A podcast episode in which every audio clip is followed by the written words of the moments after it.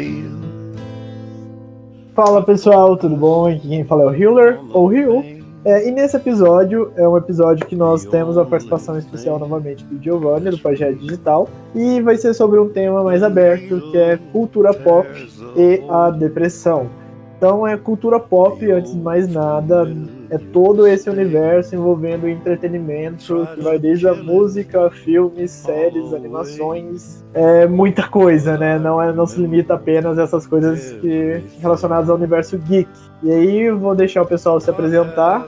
Meu nome é Lucas, aqui novamente faço parte do Otagui como redator e vamos fazer um papo super legal e entender um pouquinho sobre a depressão e como a cultura pop pode ajudar. Bem, é, eu sou o Giovanni, segunda participação aqui com o Otagui e espero aí levar informação sobre psicologia para todos os nossos ouvintes, principalmente para a gente identificar os sintomas e saber o que fazer em cada então, a gente vai falar sobre vários personagens ou temas que vão descrever esses sintomas muito bem. Oi, e aí? Tudo bom? Aqui é o Norman. Eu estou aqui fazendo novamente participação no podcast. Eu espero que gostem do tema. E vamos seguindo. Norman, já faz a sua divulgação aí. Ah, sim. Quem quiser me seguir no canal do YouTube, é só jogar lá Player Norman e me acompanhar nas gameplays. Oi, gente, aqui é o Pedro de novo. Eu não tenho nada para vocês me seguirem e eu sou redator também do Otageek e estou participando mais uma vez. ótimo, ótimo. Full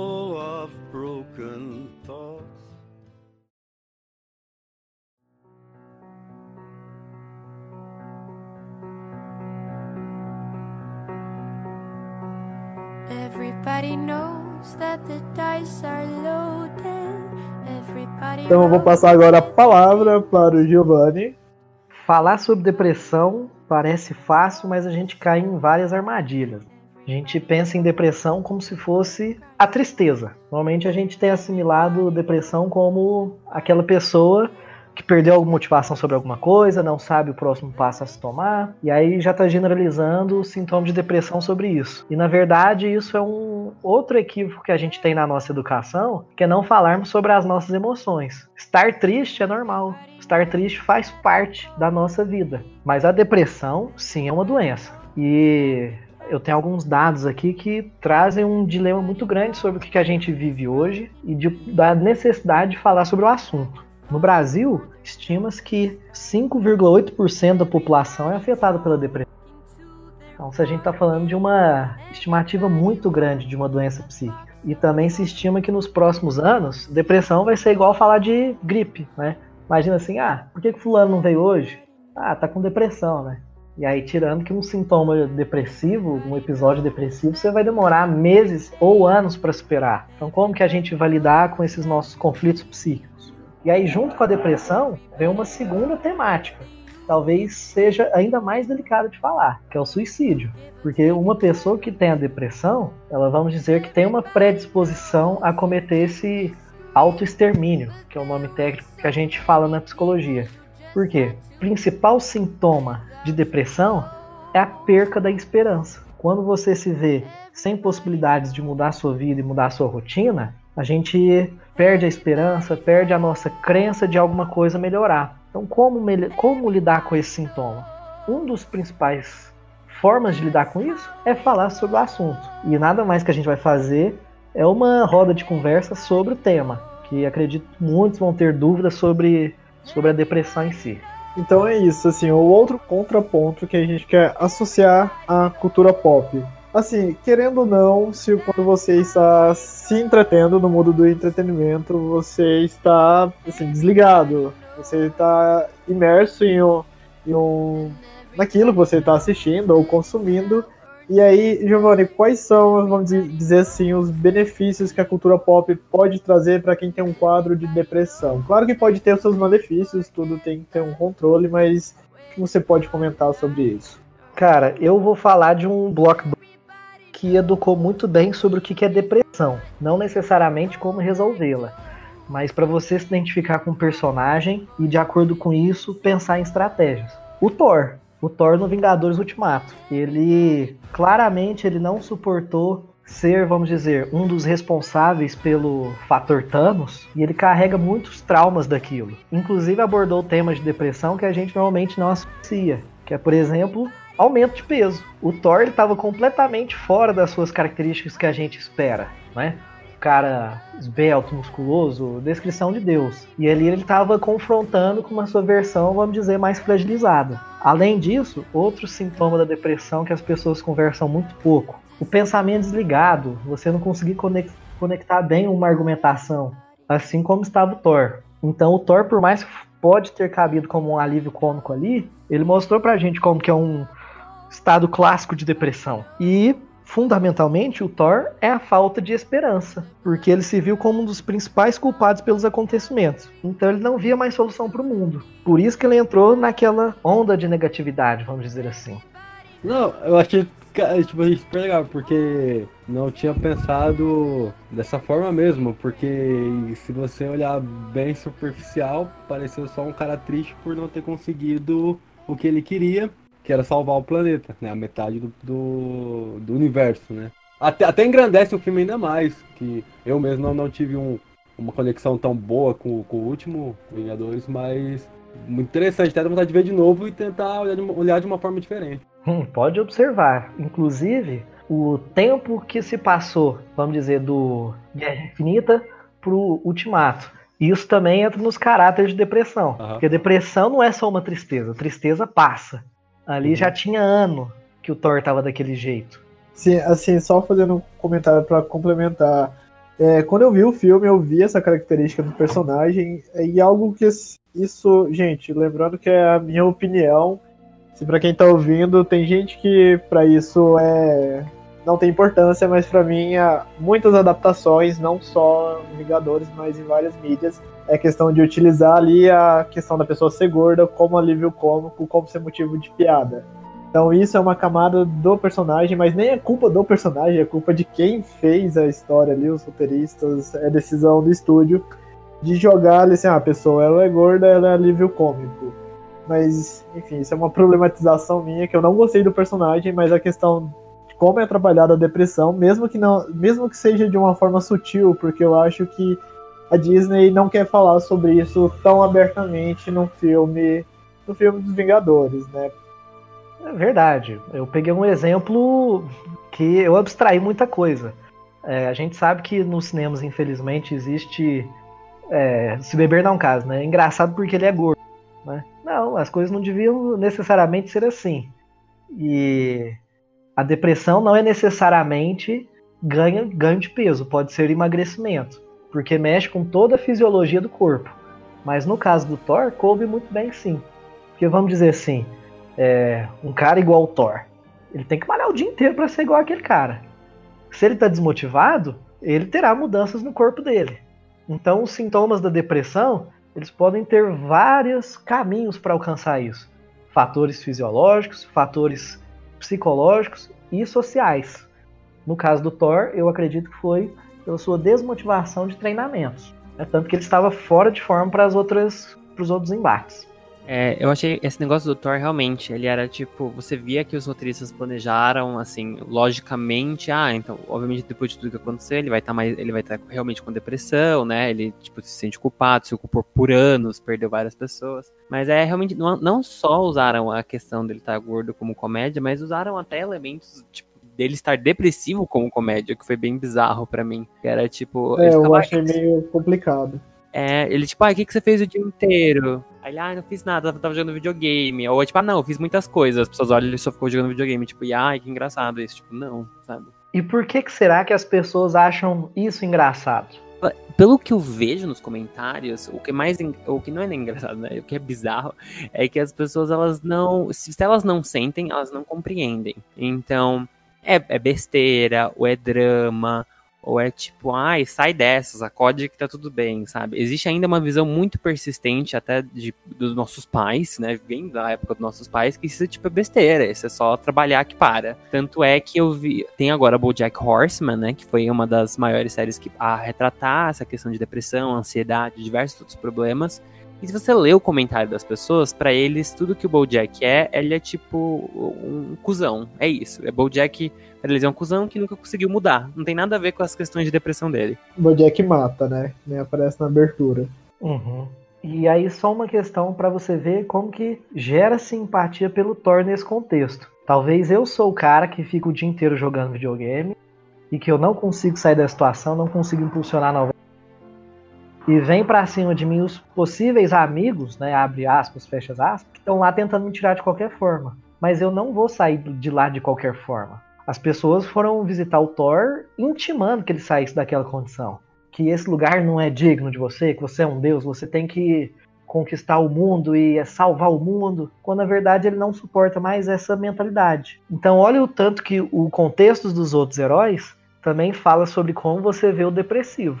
Sim. Eu achei essa questão de como trataram o Thor, assim, não consegui absorver muita coisa porque fiquei com muita raiva. Eu achei assim muito chacota, foi uma coisa assim muito forçada. Então eu não consegui absorver tanto assim e não perceber muito que era tratado ali a depressão. Então, depois dessa discussão aqui, eu já tô lembrando aqui das cenas e vendo, ah, mas mesmo assim, o jeito que trataram ali foi bem assim desnecessário. Podiam ter tratado de outra forma.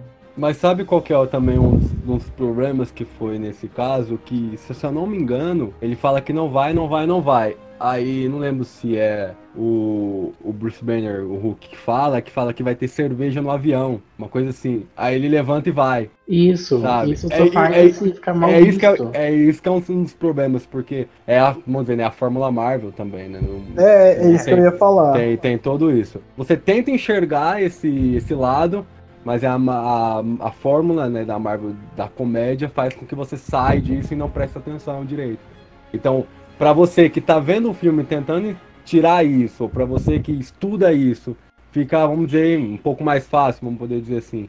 Mas é o grande público não, não, não consegue chegar da mesma forma. E até eu conversei com o Hilder uma vez lá na, na faculdade, de você usar ele ser gamer, ele engordar e como se rotulasse sabe? Que você, se você joga o dia inteiro, se você tá tomando sua Coca-Cola, seja o que for, você vai, você vai, você vai engordar, você vai ser um cara que não sai da, da, da frente do computador. Então, esse, é, essa mistura de, de elementos faz com que você não foca muito no que realmente talvez o personagem tá, tá, querendo dizer. E aí entra o grande problema de blockbusters, né? Uhum. Trabalhar com estereótipos.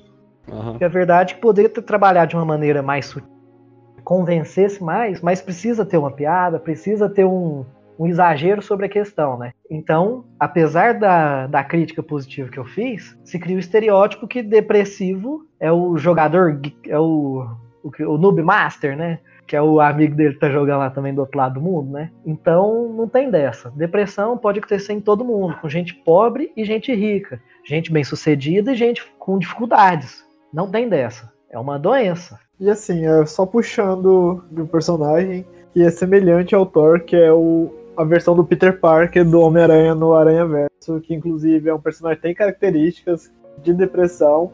Inclusive, ele tem um aumento de peso, só que ali não é usado como alívio cômico. Tem uma piadinha? Tem. Só que é diferente. Não é aquela piada pra zoar o, o jeito que ele tá, e o personagem é bem trabalhado. E é um personagem que muitas pessoas se identificaram por exemplo, pessoas como os produtores disseram na época, que eles misturaram as versões do Sam Raimi com a versão do. Esqueci o diretor, mas é do Andrew Garfield e essa do Tom Holland, e virou aquele personagem. É, Giovanni, você consegue ver também características de depressão nele? Bem, só para contextualizar o porquê que a gente também sente mais empatia Peter Parker. É, a gente quer ser reconhecido como alguém que não é motivo de piada o Thor foi motivo de piada. Então ninguém quer ver nele características. Isso é muito triste. O Peter Parker, ele apresenta com algum roteiro de uma profundidade maior, de você trabalhar alguns aspectos diferentes dele, com dentre outros, outros aranhas, né? Para ver que a depressão pode surgir para qualquer um, né? A mesma pessoa, em diferentes contextos e ambientes, ela pode desenvolver N fatores.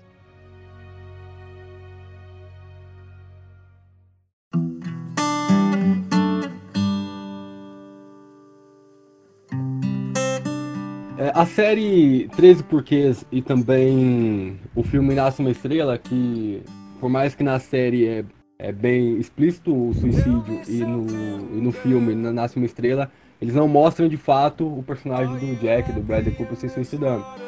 Eu queria saber de você que, tipo, os filmes, séries que mostram isso de fato, dá, dá, dá pra. É, tipo, isso leva como incentivo ou você acha que é mais. Qual, qual é o ponto mais forte? Se você leva isso como incentivo ou de uma forma de você ver que, que se matar não, não é algo legal, vamos dizer assim. Porque o, o, o, o que muito se criticou na série foi que mostrou de fato, e muitos falam que foi romantizado. Eu não acho de, de, dessa forma. Porque eu vendo o suicídio da. da é Hannah, se não me engano.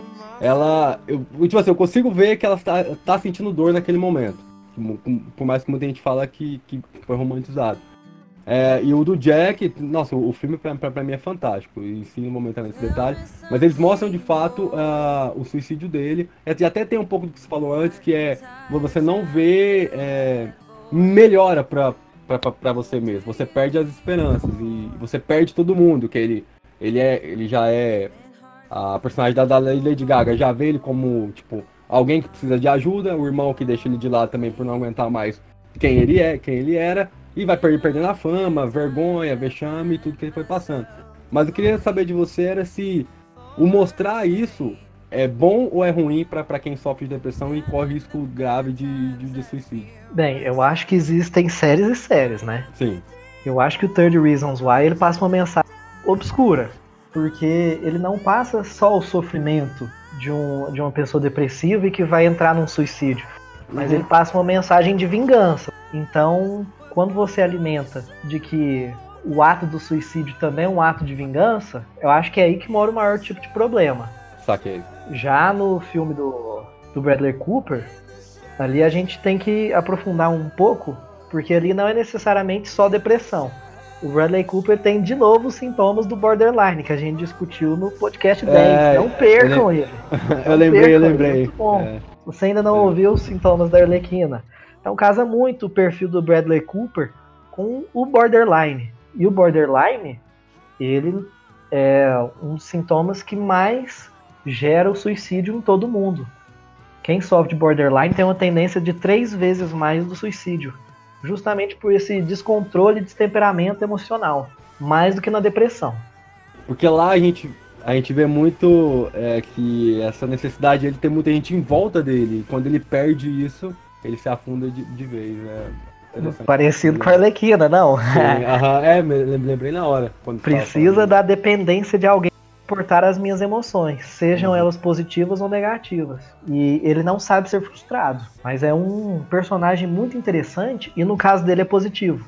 Uhum. Porque mesmo com todo o sofrimento dele, com todos os as atravessadas que ele fazem, você vê que ele tem bom coração, de que ele foi uma pessoa que tentou mudar a sua forma de viver, até enquanto pôde. O Third Reasons, ele carrega uma visão de vingança. E vingança nunca é o aspecto que a gente tem que carregar para nossa saúde mental. Outra série que faz o papel sobre o assunto de depressão muito bem é o BoJack Horseman. O BoJack, vocês já falaram em outro podcast, né?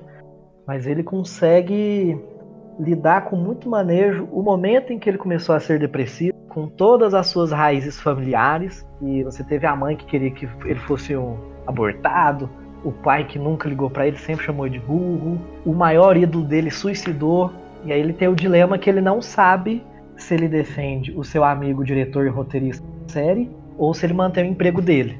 A partir disso, ele tem a, deca a decadência e encontra na única resolução de vida o álcool. Então você também vai ver vinculado a alguns casos de depressão, você ter que se viciar em alguma coisa, porque a vida não faz mais sentido, não tem mais prazer. Então eu tenho que ter alguma alucinógeno, alguma questão para suportar essa minha realidade triste. É, a gente tem muitos casos agora, né, da depressão, de depressão no pop, mas por, até por uma questão meio semiótica, é meio inevitável. Porque a, tudo que. Tudo como, o jeito que a gente está na sociedade é o que vai fazer os nossos produtos, né? Então nossos produtos culturais vão representar isso. Só que como a gente pode ver, a gente tem que tomar muito cuidado. Porque existe uma, uma demonstração nesses, nesses produtos da cultura pop que demonstra que a gente não está sabendo tão bem lidar ou tão bem como é. Tipo, 30 Reasons Why, é, para mim, eu vi a primeira temporada, foi muito chocante, porque era tudo muito errado, assim, para mim, o jeito que tudo era lidado. E uma coisa que eu li que foi. foi eu, tava, eu li muitos artigos de psicologia sobre isso, em eles falam assim: dá uma impressão errada de vingança e que a vida continua, num sentido assim, ela morreu, ela se matou, ela tá tendo a vingança dela, e é como se ela acompanhasse isso, não necessariamente como fantasma, mas tem a narração dela e tem esse senso de que o mundo inteiro vai se modificar por causa desse ato, então a vingança dela vai dar certo, sabe? O que é uma ilusão, assim, total. Mas existem pequenos outros casos de, de, de retratação de depressão muito bons. Não sei se alguém conhece Night in the Woods, que é um jogo de videogame, que é maravilhoso, sério. E é tipo uma historinha bem LGBT e com personagens que tratam muito sobre bipolaridade, depressão, e eles tentando lidar com isso. Interessante. Fica aí a dica de jogo. Falar sobre depressão é realmente novo, inclusive no campo científico.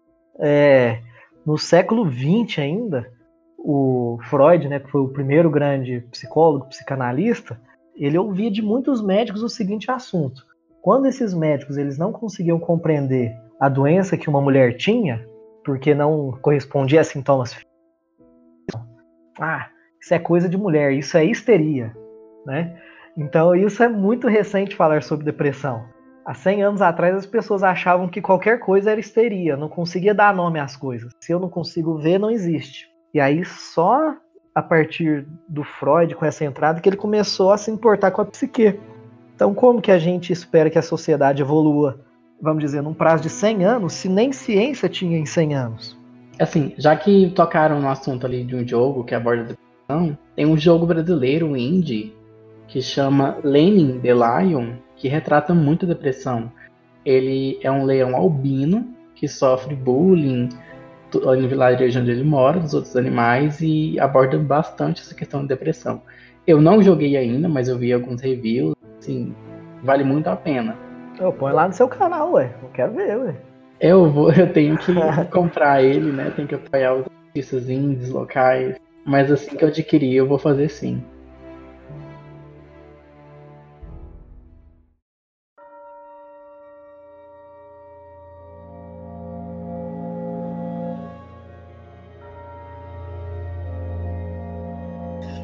Eu queria levantar alguns personagens de outras mídias que eles são mais bem aprofundados, é, que geralmente são nas histórias em quadrinhos. Por exemplo, a, tanto a Marvel quanto a DC tem vários casos de personagens complexos com problemas que dão para ser trabalhados, porque eles estão há muito tempo sendo publicados, já tiveram N versões. Por exemplo, um caso que eu quero levantar, o personagem não sofre apenas de depressão, mas ele também sofre de esquizofrenia que é o David Harler, que é o filho do Charles Xavier, que é o mutante nível ômega, que a habilidade dele é que ele tem milhões de personalidades na sua mente, cada um tem um poder distinto e ele não tem o controle. na sua história, inicialmente, eles dão que ele é, tem um caso de depressão aguda e de esquizofrenia. E aí acaba que eles fazem um paralelo entre as personalidades e aspectos da doença, só que eles tratam tudo com muito respeito a quem tem o tipo de doença e sem banalizar. Tanto que o Legion ele ganhou uma série pelo FX antes da compra da Disney, da Fox pela Disney. Era uma série muito bem construída, que abordava muito bem esses assuntos e que ela bebia muito do material fonte que é os quadrinhos. Legion é uma série que eu assisti muito, eu amava, a questão artística dela era incrível. No entanto, eu acho que ela se complicou muito no final. Ela se complicou, tipo, horrores. E a mensagem que ela passa no final é extremamente não boa, eu acredito. Sim, sim, sim.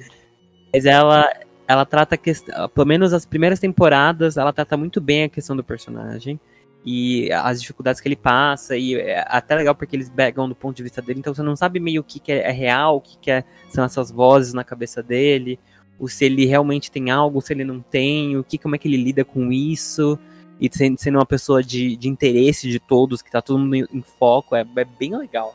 Sim, é, o bacana é você ter essa perspectiva do personagem. Legion trabalha muito bem isso. É, o personagem é muito complexo e ele é bem explorado, apesar que a série ela é totalmente viajada e a terceira temporada dela fechou de um jeito bem assim, bem peculiar, né? Mas eu acho é porque o Kevin Feige bateu o martelo e falou assim: encerra tudo, porque agora é nosso, a gente vai fazer do nosso jeito. Entanto, a segunda tem umas coisas muito ótimas, principalmente nos inícios de episódios que tem uns Eu não vou falar que são mini documentários, mas são mini explicações sobre conceitos de sociologia, psicologia, semiótica, que é muito legal porque fala de histeria, fala de, de paranoia, de, de coisas do coletivo mesmo. E é, mano, é muito interessante se procurar esses mini curtas que tem na internet do Lydian. São, tipo, é, é fora da série, não dá spoiler. São, tipo, dois, três minutos e é dublado, é narrado pelo John Hamm do Mad Men. Então, é incrível. Você, qualquer um ia amar. Sim, só pra fechar aqui essa parte de Legion, inclusive nesses trechos que aparecem na segunda temporada, tem a parte que fala da figura do mal, de sempre ter a figura do, do bem e do mal, e que tudo é culpa do diabo, tudo é culpa do comunismo, do vermelho. Eles fazem um paralelo muito bom, inclusive é uma crítica política mesmo, né? Porque querendo ou não, essas séries servem como ferramentas políticas para levar a visão dos roteiristas, dos diretores, quando eles querem levantar alguma pauta social é, para quem está assistindo. Mas alguém quer puxar mais algum gancho? Eu quero citar a Crazy Jane. Sim, a Crazy Jane é praticamente o, a versão do David Harlow da DC também, que ela também tem. Ela eu não sei agora se ela tem esquizofrenia mesmo ou se ela também é só o caso das múltiplas personalidades. Ela tem mais múltiplas personalidades mesmo. Esquizofrenia mesmo ela não tem. Ela tem problema de ter várias personalidades ali e não conseguir lidar com isso e se fechar no seu próprio mundo ali. E que acaba que é próximo dos, dos sintomas, não é, Giovanni? Com certeza. É, quando a gente fala da forma com que um depressivo pensa, tem três caracterizações é como eu me enxergo, como eu enxergo o mundo e como eu enxergo o futuro. Provavelmente você se enxerga de uma maneira de inadaptado, de uma questão de eu não sou bom o suficiente, todo, vamos dizer, um desvalor e que o mundo não consegue corresponder às suas demandas, né? Então o mundo é frio, o mundo é cruel, correspondendo a um futuro que eu não tenho perspectivas, né? Queria tirar uma dúvida rapidinho. Muitas dessas séries e representações sobre depressão, muitos mencionam ou ansiedade em conjunto, ou às vezes até com uma coisa pré a depressão, não tipo como se fosse um caminho, mas eu vejo muitas apresentações, o personagem tem, começa a ter casos de ansiedade antes, depois cai para depressão na realidade, a depressão vem com ansiedade, a ansiedade meio que gera depressão, eles são casos mais separados? Isso? Olha, pode acontecer, né? Porque, assim, é, os primeiros pesquisadores de psicologia ainda usavam experimentos e eles faziam, vamos dizer, diversas tarefas com os ratinhos para cumprir. Então os ratinhos precisavam cumprir as tarefas para tomar água. Sim, era perverso desse jeito. E aí, o seguinte, eles ficavam ansiosos fisiologicamente comprovado, né, que é taquicardia, respiração acelerada, etc., para cumprir suas atividades e tomar água. Quando eles não conseguiam cumprir as tarefas, porque os cientistas eles tiravam alguns estímulos para conseguir exercer a tal função, esses ratinhos paravam de depositar energia nas atividades, eles ficavam escorados em um canto. Então a ansiedade pode dizer que até certo ponto ela é até estimulante, porque você está pensando em como resolver as coisas, aí eu tenho coisa para resolver, etc. Pensamento acelerado. Se eu não conseguir cumprir as minhas metas da ansiedade, eu caio numa depressão sim. Mas a depressão não surge só pela ansiedade. Ela pode vir por outros fatores sociais em que não teve a ansiedade como precedente e até por fisiológicos. Tem pessoas que tomam remédio para emagrecer, tipo aquele stack 500 da vida, gera uma confusão no corpo que dá depressão. Uma coisa que eu queria te perguntar também, que eu vi uma série recentemente, chama é, Mother Love, da, da Amazon, e lá são vários episódios separados, tipo, vamos dizer, tipo Black Mirror. E um deles é com a Anne Hathaway, que ela, tem, ela é uma personagem que ela tem bipolaridade. E uma dessas, uma de, são duas personalidades e uma delas é, tem crise de depressão. E uma cena que eu achei muito impactante, depois eu queria até que você falasse um pouco sobre isso, sobre a questão de ser, é, você ter duas personalidades, uma delas ser muito alegre e a outra muito depressiva. Que é uma cena que ela tá se maquiando pra, pra sair com um cara, super feliz, super feliz, dançante e tal. E quando toca a campainha, a cara dela muda na hora, ela senta na privada e ela não consegue se levantar. É, é muito, tipo, é muito forte a cena que ela tenta se levantar e ela volta. E ela acaba não saindo com ele. E, e, no, e no decorrer da série ela conhece pessoas que vão, que, que vão ajudá-la. Mas eu queria entender um pouco mais sobre isso, de você ser bipolar e sendo que uma dessas personalidades. Uma é muito alegre e a outra é muito, muito de depressiva. Então, a bipolaridade, ela realmente diz sobre os episódios depressivos e sobre os episódios maníacos. Episódios maníacos não necessariamente são episódios felizes, mas eu estou fissurado em alguma coisa, eu tenho sempre alguma coisa a cumprir, então eu fico muito energético. Mas não é necessariamente felicidade, é mania. Um bom exemplo que mostra bipolaridade é o Lobo de Wall Street. Tá certo que ele tem uma questão de cocaína e tal, mas assim, você vê ele em episódios maníacos de toda forma. Ah, a gente tem que vender, vamos vender, vamos ser os maiores do mundo. Ali é a mania dele falando. Não é uma verdadeira personalidade dele, né? Porque a bipolaridade é um transtorno de humor, assim como a depressão e a ansiedade. Mas é importante caracterizar que bipolaridade não é necessariamente a ansiedade, é mania. É o episódio depressivo com episódio de mania seria dentro, mas é um pouquinho, não sei se seria depressão de fato. Com, é, queria entender se de que forma, ou pode ser até fácil falar sobre isso, não sei, mas que personagens sofrem, sofreram de algo como você pode te ajudar a, a, a continuar, sabe? Uh, vamos gente pegar, que nem eu perdi meu pai muito cedo e, e por isso, desde pequeno, me identifiquei muito com, com o Rei Leão, devido a toda a história do Simba. E ele conseguindo ser quem ele é no final, que é rei. Então, por mais que ele sofreu muito, mas ele encontrou pessoas que ajudaram e ele chegou lá. E podemos ter também o próprio Batman, que. Aí eu não sei se é também questão de vingança, talvez, porque depois que ele perde os pais, ele cria todo um caminho para ser um vigilante. Mas eu queria mesmo assim entrar nesses dois pontos, mas entender, tipo assim, qual a importância de personagens que sofrem, que sofreram a mesma coisa que você para te ajudar a, a, continuar com essa importância da, da cultura pop em si? Cara, esse é o principal papel da cultura pop, ao meu ver. Uhum. É você se identificar com seus heróis. Você citou o Batman e quem? O Simba, o né? O Simba, isso. Sim. É, o Simba você conseguiu roteirizar muito bem uma dor. Talvez nem todos tenham passado, mas que todo mundo entende. Nossa, se perder o meu pai seria um desastre na minha vida. E aí você consegue pegar toda a vinculação de ensinamento que ele tem, de crescimento, seja Hakuna Matata ou com o Rafik, você vê que ele desenvolve muito bem a sua maturidade, né? No caso do Simba, talvez a gente fale sobre luto, que não é uhum. necessariamente uhum. depressão e não é necessariamente sobre tristeza, Sim. mas também é um episódio muito importante de ser conversado. Outro personagem que fala sobre luto e que talvez a gente assimile como depressão é o Yoga do Cavaleiros do Zodíaco. O Yoga ele não consegue se desvincular da sua mãe. E o grande roteiro dele nunca foi salvar Atena, nunca foi fazer amigos, mas ele defender para poder visitar sua mãe sempre novamente e cumprir sua palavra com ela. Então, é, esse foi um artigo que eu até escrevi no meu blog. Muitas pessoas que se identificam com esse artigo, porque sofreu com algo parecido, de não conseguir desvincular da perda. Né? E a perda faz parte das nossas vidas. Eu, assim, eu queria trazer.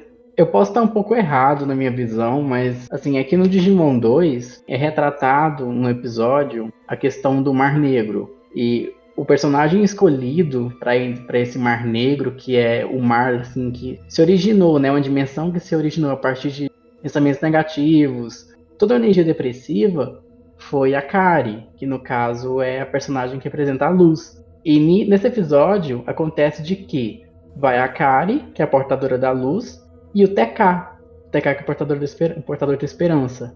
Como foi falado um pouco, que a depressão ali é quando a pessoa perde a esperança, eu achei bem interessante isso, desse episódio, trabalhar que quando a Kari, que tinha aquela a luz ali, ela ficou deprimida, depressiva, ela foi parar no Mar Negro. Que todo episódio passa totalmente ali, assim, de uma atmosfera, assim, bem mais sombria, bem retratado com sombria ela, quando ela tá sozinha assim, ela começa a se ver, se ver sendo engolida pelo Mar Negro e não sabe o que fazer. Eu achei bem interessante assim, posso estar um pouco errado nessa visão, mas esse é um episódio assim muito interessante. E outra coisa é que o outro personagem na franquia que tem acesso ao Mar Negro é o Ken. O Ken, ele passou por todo um período ali sim de depressão depois da morte do irmão então todo mundo ali que perde a esperança ou a luz vai parar no Mar Negro, que é a vamos falar assim, que é a depressão e a negatividade condensada. Faz muito sentido sua reflexão. Com certeza foi uma analogia. É uma observação muito válida. Assim, eu acompanhei Digimon e eu super concordo com você, Arthur. Eu acho que é um paralelo que eles quiseram fazer. E muito bem trabalhado, né? Assim, é, Giovanni, tá sendo um papo muito bacana. Mas eu quero que a gente fale agora então da parte positiva, igual você levantou, da cultura pop na depressão. Giovanni, o que você acha dessa importância das representações dentro desse ambiente para pessoas que já passaram ou que estão com quadro de depressão, ansiedade? Então, mais importante do que falar é falar sobre saúde mental. E tem um filme que é o beabá de psicólogo para conversar com que é o Divertidamente o Divertidamente, como você expõe como funciona a mente do ser humano, explicando como cada emoção toma as decisões irracionais na nossa, na, no nosso comportamento, ele também conta um pouco sobre a depressão. Curiosamente, vindo quando é conduzido só pela alegria. Então é um filme muito educativo que a gente gosta de apresentar. Sim, inclusive eu fiz a matéria de psicologia 1 da, na comunicação. A professora ela passou, passou muito esse filme.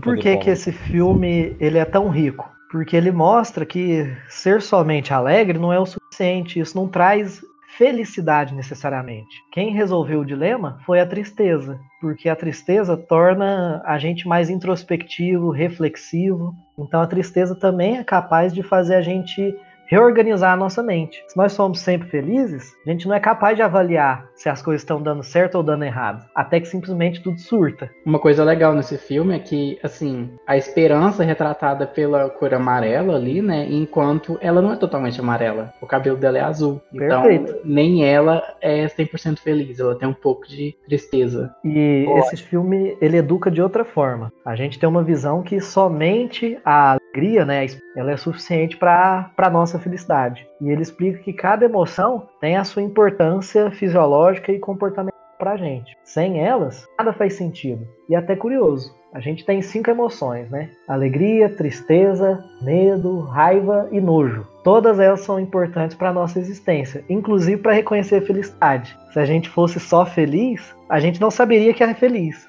É, faz sentido, você falou. The Good Place trabalha um pouco disso na, na, na no final dele, né? Sobre essa questão, essa questão da felicidade, só felicidade não traz muito. Mas isso é uma coisa também de, de balança, né? Tipo, é uma coisa também que a gente vê muito em semiótica nessa questão de símbolos. Tipo, como é que você sabe que existe felicidade se você nunca sentiu tristeza? E como é que isso pode haver mudança sem ruptura? Então precisa ocorrer algo, precisa ter uma rotina, um paradoxo ocorrendo para você poder ter uma ruptura. Então você vai sempre precisar dos opostos. É sempre uma balança mudança e para existir algo, um algo novo, pelo menos tem que ter duas coisas para você romper, ter algo diferente. Então eu acho bem interessante. Eu gosto muito divertidamente por causa disso também, né? Eu vi a importância de se permitir ficar triste, de balancear os seus sentimentos, sabe? Com certeza, todos são fundamentais para nossa existência. A gente sente raiva que é o, a emoção da injustiça. Quando você se sente injustiçado com alguma coisa, você fica com raiva, adrenalina cai no sangue e você vai resolver. É, tristeza, se tornar reflexivo. É, o, o, nojo, ele representa a versão tóxico. Então, quando você reconhece que alguma coisa é meio estranha, você quer o momento dela. Né? O medo. O medo é para você evitar situações de perigo. Mal trabalhado vira covardia, mas o medo é positivo. Então tem várias nuances sobre pensar em emoções. Bom, é, eu queria puxar então para uma parte. Eu acho que o, no caso o Norman aqui vai saber mais sobre isso. Mas é que é a questão do próprio Otageek. Para quem não me conhece, todo mundo sabe, assim, eu já falei abertamente, eu já tive depressão por muitos anos da minha vida. Só que é um período conturbado Hoje eu não tenho mais, eu fiz terapia, fiz oficina de teatro, fiz muitas coisas que me ajudaram a sair desse quadro. Inclusive agradeço ao meu psicólogo, que é o Hollenberg, que é um ótimo psicólogo também, me ajudou bastante. Só que é algo que hoje eu tive, como eu vou dizer assim, eu tirei muitas coisas boas disso. Por exemplo, quando eu era criança, eu sofria muito bullying por uma condição que não dependia de mim. Eu era criança, então tornei essa criança introspectiva. Preferia assistir Naruto, assistir. viver nesse universo da cultura pop. Só que eu tinha amigos. Os meus amigos gostavam desse universo também, eu tinha interações sociais a partir daí, que é algo super bacana. E que o Otageek nasceu justamente disso. E foram juntando pessoas com um perfil assim, né? semelhantes, que gostavam de coisas semelhantes e que puderam fazer amizades, pessoas que tinham depressão, hoje não tem mais também, porque teve interações sociais, teve todo um trabalho. E por isso que eu gosto muito desse site, que hoje é um site, não é só uma comunidade. A gente tem um grupo lá no Facebook de catalão, tem mais de 600 pessoas. Eu vejo como um trabalho social, porque como no dia que eu dei uma palestra no evento lá em Catalão, eu vi crianças de 10, 12 anos e eu me vi nessas crianças. Eu vi que eram crianças introspectivas, mas estavam ali para ver sobre um personagem de anime e que estavam tendo momentos legais na sua vida. Então, mesmo assim, mesmo pessoalmente, mesmo que eu tenha sido uma criança introspectiva que estava fechada e preferia ficar no computador, ok, eu estava lá, mas eu estava, por exemplo, eu estava estudando. Hoje eu sou um profissional de marketing digital, de comunicação digital. Então eu não sou uma pessoa realizada, eu trabalho na minha área, eu sou uma pessoa feliz, mas eu entendo que tem a parte que você às vezes você fica triste, mas é algo que eu tiro uma mensagem muito positiva. Inclusive por isso eu quis te chamar, Giovanni, para você participar desse podcast, porque a depressão não é só o luto, não é só isso. Eu acho que tem uma outra vertente que é um trabalho que une as pessoas, que proporciona momentos como esse, essa gravação desse podcast mesmo. E é isso.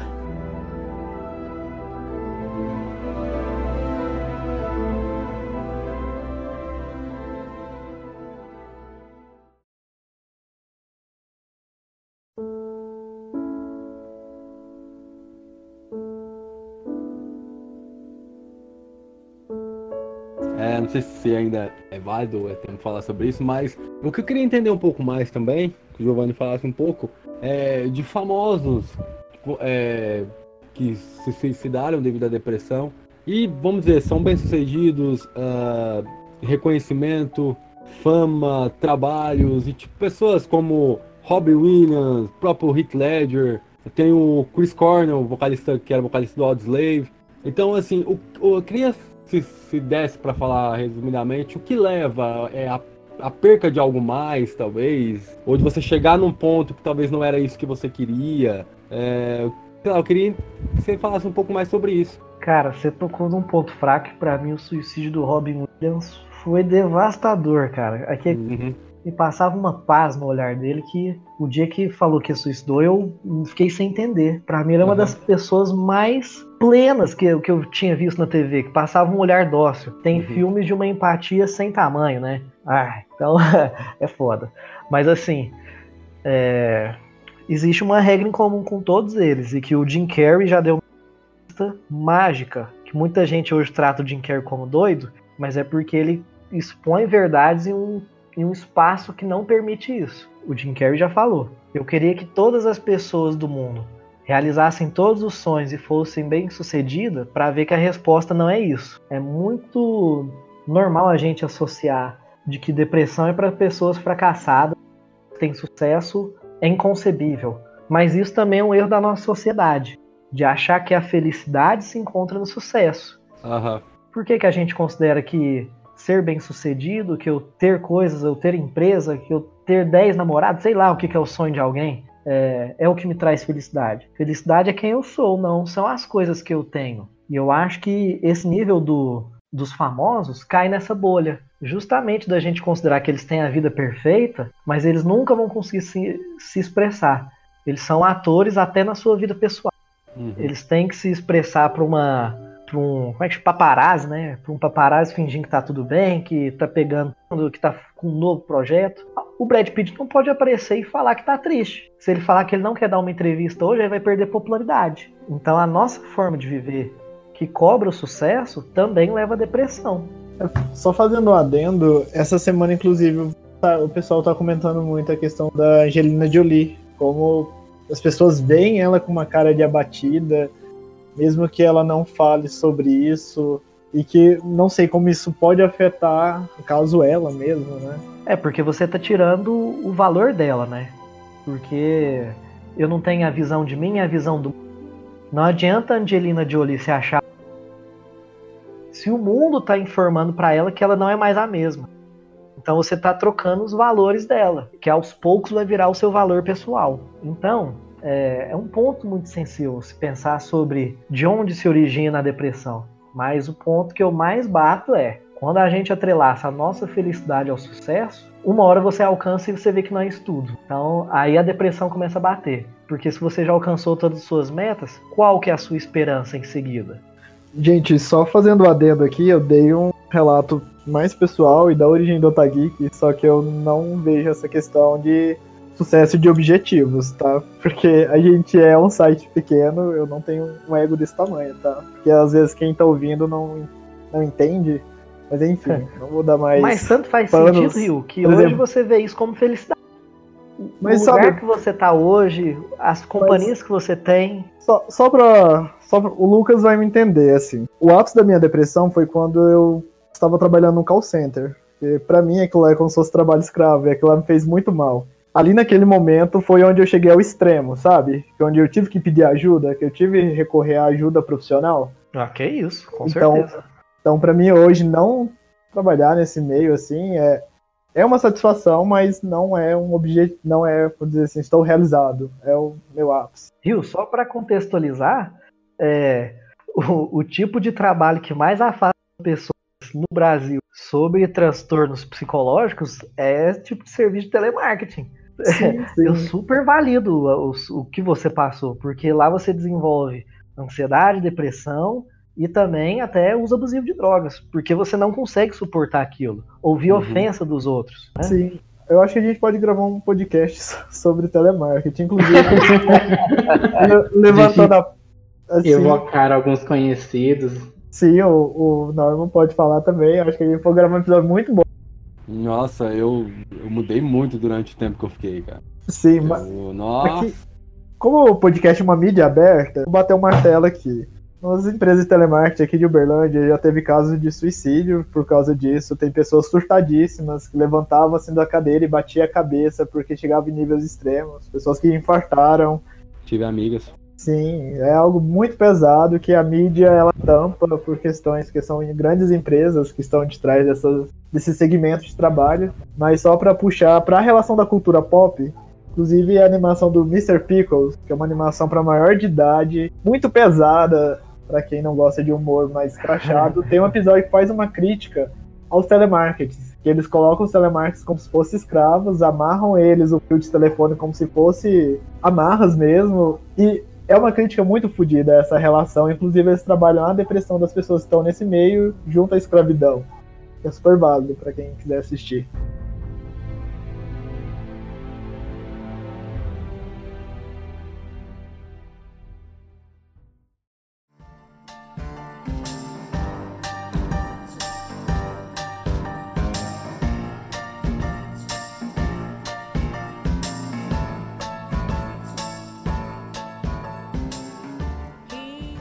Assim, saindo um pouco do assunto, mas é porque na hora que tava comentando, eu não tive essa ideia, não me veio à cabeça, só veio assim a partir do momento que falou do- da Angelina. Eu queria focar aqui sobre a Amy, a Amy Winehouse, que assim, o mundo negou ajuda pra ela. Via que ela tava assim num estado assim crítico e o pessoal só negou, foi deixando, não via que ela tava doente.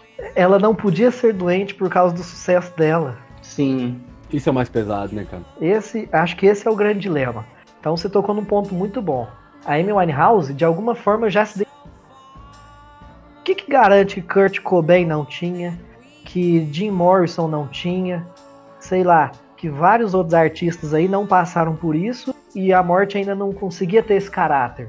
É, e que se a gente pegar o próprio Robin Williams e um pouquinho agora do, do, do Jim Carrey, é, famosos em si, principalmente atores de comédia, não podem ser tristes, né? Eles não podem ter momentos de tristeza. E você tem que estar sempre sorrindo, sempre feliz e fazendo o que as pessoas acreditam que é o que ele tem que fazer, o que é o, o que é, ele é na vida real, vamos dizer assim.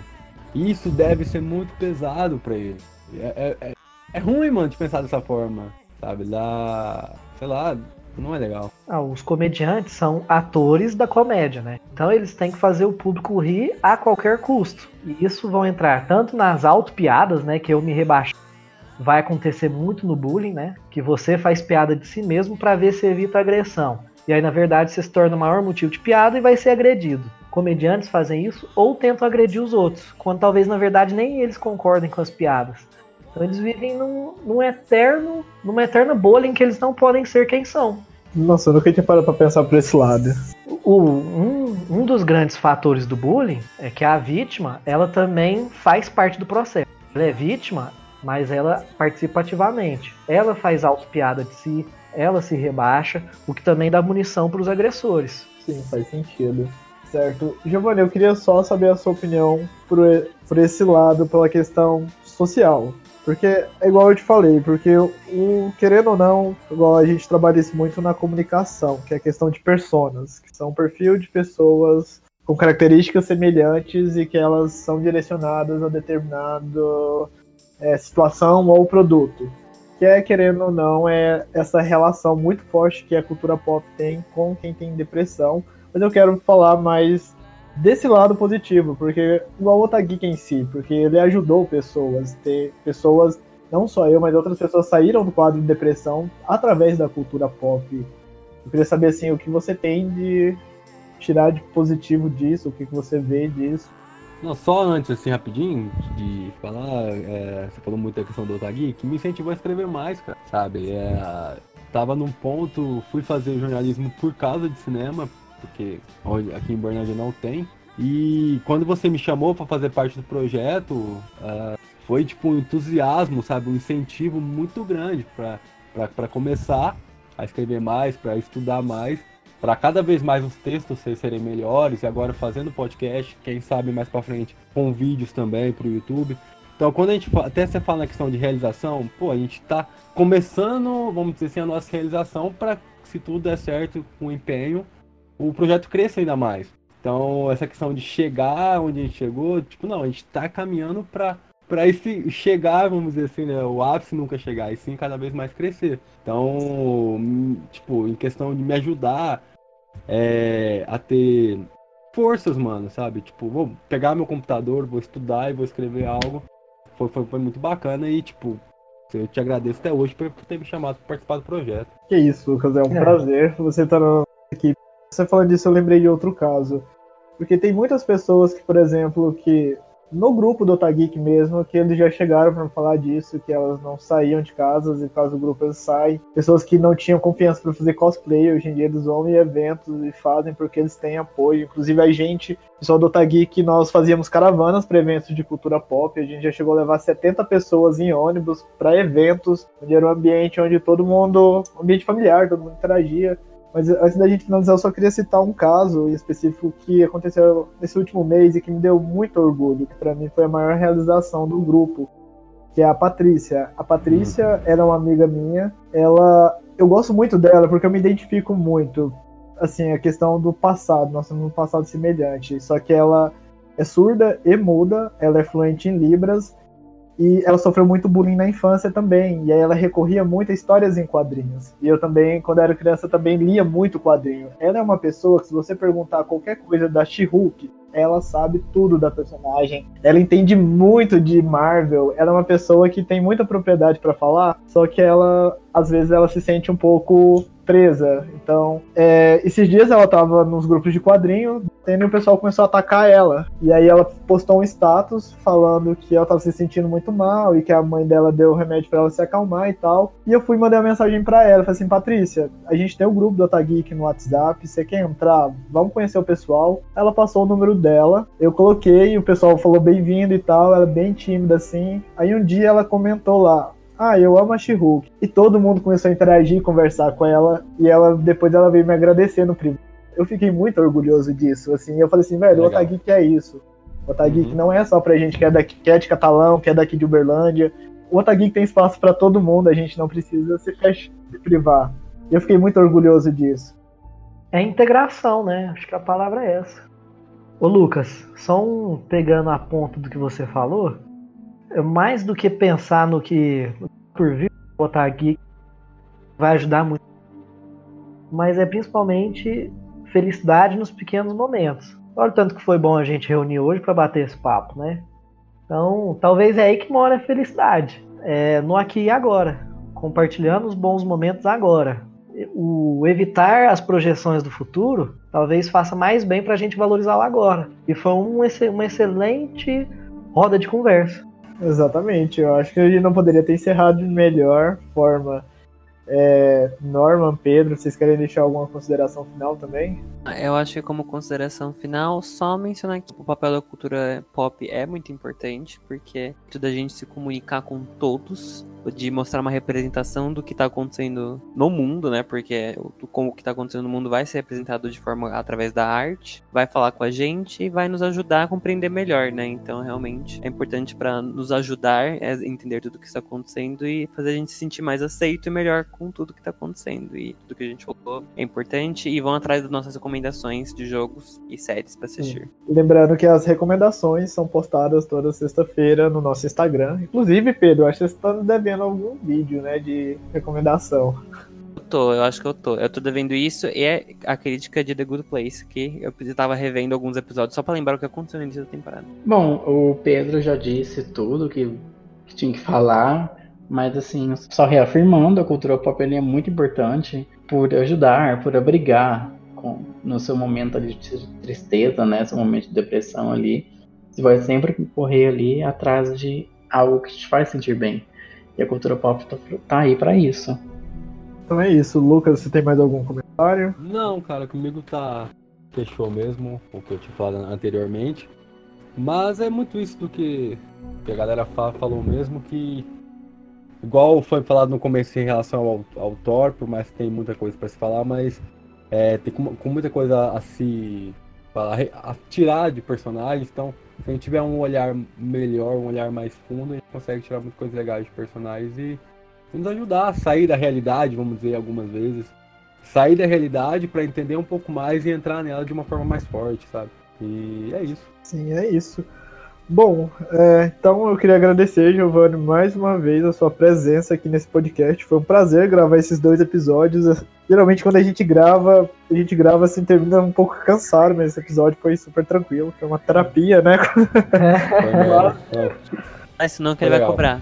É, não, não, a parte, que, a parte do pagamento é agora. Então, pessoal, sigam o Giovanni na página Pagé Digital. A gente vai deixar linkado aí no site e no Instagram. E acesse, acesse o site deles também, que lá tem tem os artigos muito assim, mais complexos, mais aprofundados nessa relação do psicológico dos personagens. Vou deixar o Giovanni finalizar o jabá dele. Vai, Giovanni. É, é, eu não respondi no final das contas a importância da, da cultura geek para para soluções dos transtornos psíquicos e da depressão especificamente, né? Cara, isso é muito importante porque nem todo mundo tem uma família estruturada ou boas relações familiares ou amigos ainda em até algum estado. E esses heróis, eles se tornam símbolos do que, que eu posso ser. Então eles de alguma forma se tornam a nossa esperança. E que por mais que seja um mundo fantasioso, aqueles exemplos são humanos. As dores são humanas. Então eu também posso me superar assim como tal protagonismo. É, a gente tem como representações, teoricamente, é pai e mãe, mas nem todo mundo tem pai ou mãe. Então você projeta suas ânsias sobre o que se espera desses papéis em grandes personagens, porque tudo que a gente precisa são de papéis para a gente se motivar e fazer um mundo melhor e um mundo melhor para a gente. Né? Eu levei isso muito bem, cara. Cresci muito vendo isso e me ajudou demais.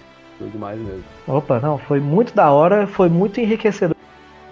Adorei participar desse espaço com vocês. Eu valorizei muito o aqui e agora. Então é isso. Agradece. A gente que agradece, Giovanni. Você é mais que bem-vindo assim, quando você quiser participar novamente. Acho que todo mundo já disse tudo que tinha de dizer. É, esse episódio foi muito bom, né?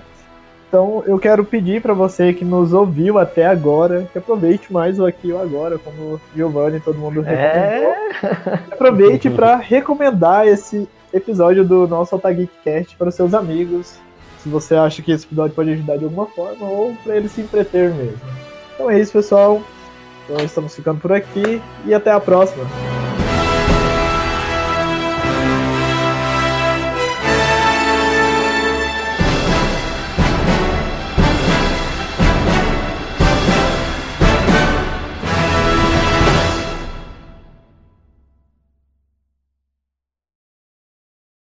É, gente, alguém tem mais algum comentário? Já estamos começando a entrar em uma hora. Que a gente pode começar a finalizar. Aí eu vou ter que cobrar uma hora de sessão, né? É.